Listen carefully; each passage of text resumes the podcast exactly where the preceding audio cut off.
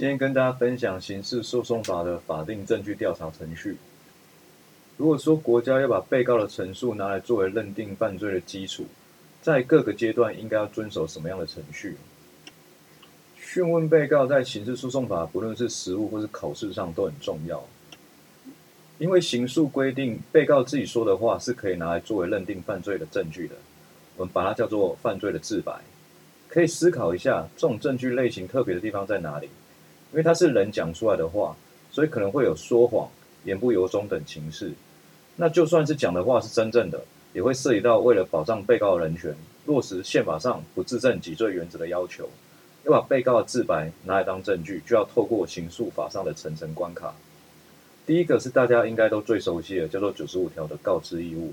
在讯问被告之前，要依九十五条告知被告相关的权利。那警询程序就是依一百条之二准用。题目中如果是在问警询程序，就要两条都引上去才会完整。讯问被告有违告知义务，顾名思义，就可能会涉及到另外一个考点，叫做被告地位的形成。被告地位要形成以后，才算是被告的讯问，才会要求侦查机关有告知义务。那这边通说是采主客观混合理论，就是要审酌侦查者的主观认知跟客观程序的进行程度来判断。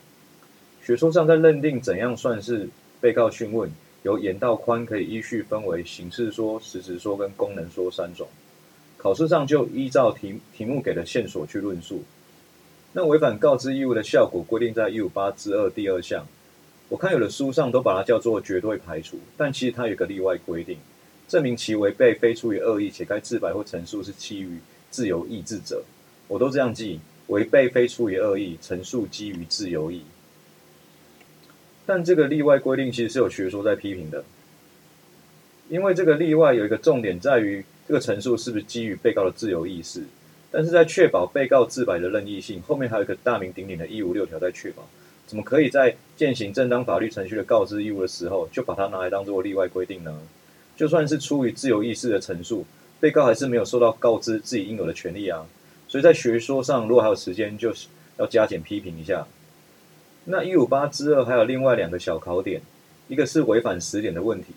一五八之二只有规定受拘提逮捕的被告。所以考试要考就一定会出现一个，如果不是受拘提逮捕的被告，要怎么认定违反告知义务取得被告自白的法律效果？这时候就要你两说，一个是类推适用一五八之二，这个是少数说；另外一个是通说跟实务，就是一一五八之四权衡。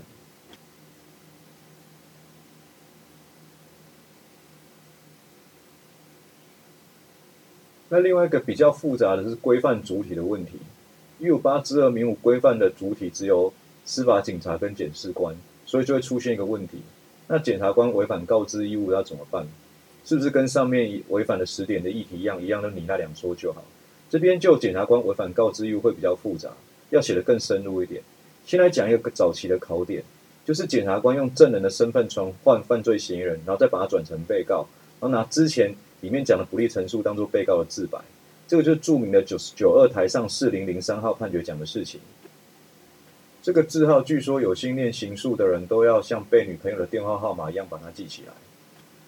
它就是分为蓄意规避跟非蓄意规避两种。蓄意规避就排除，因为蓄意规避也会成立一五六条的以类似于诈欺的不正方法取得自白，所以要排除证据能力。那非蓄意规避就一五八之四。那这几年实务跟考试比较不会直接出现这样的问题了。延续上面的实物见解，比较常去出现的是这种问题。如果检察官不是蓄意规避告知义务，故意用证人身份传唤被告，而是证人自己傻不隆咚作证的时候就讲一堆不利于自己的陈述，那是不是一律就依照上面的标准一五八知识权衡就好？这里就会涉及到调查证人的法定程序，关键在于一八六条第二项要告知证人有拒绝证言权，要告诉证人，如果陈述会让自己受到犯罪追诉的话。那可以拒绝证言。那如果没有做一八六第二项的拒绝证言告知，那这个陈证述的内容证据能力要怎么判断？这时候就没有那么单纯用上面检察官是否蓄意规避来当做判断标准。首先就要把这证述内容分作这个是当做其他被告的犯罪证据，还是当做证人自己的犯罪证据来分别讨论。那实务见解是这样认定，涉及到证人自己的犯罪那种就要排除。理由是基于不自证己罪跟法定正当程序理论。那学说上当大致上也是赞成这样的结论，只有少数说是认为类推一五八之二第二项。那如果证述内容是涉及到其他被告的犯罪，那这部分比较有争议。早期的实务见解有采取权利领域理论，这个理论是这样：他认为拒绝证言在保护的是证人本身，不会因为同时具有证人据实陈述跟不自证指罪的矛盾。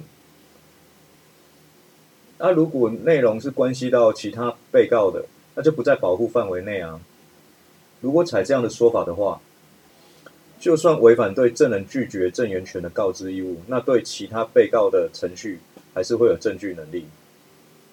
但是最新的实务见解已经不采这一说了。一零九台上二六三八号判决，这也是大法庭的征询意见，统一都采权衡判断说。也就是说，就算是关系到其他被告的案件，一样要用权衡理论来判断他的证据能力。主要的理由在于，没有被告知拒绝证言权的证人，就是一个陷入困境的证人，他的陈述能有虚伪不实的危险，所以还是要给法院一个权衡的空间来判断要不要有证据能力。那关于拒绝证言权的告知义务，还有个争点，就是司法警察有没有拒绝证言权的告知义务？这个问题就出现在。刑诉一九六之一第二项，他没有准用一八六第二项，再加上警询的证人也没有准用拒结的规定，所以就会出现争议。那学说多数是认为这是立法疏漏，要类推适用检察官的告知义务，或是援引不自证己罪的宪法原则。那实务上是正反见解都有，那考出来就点出问题所在，然后正反两说并成。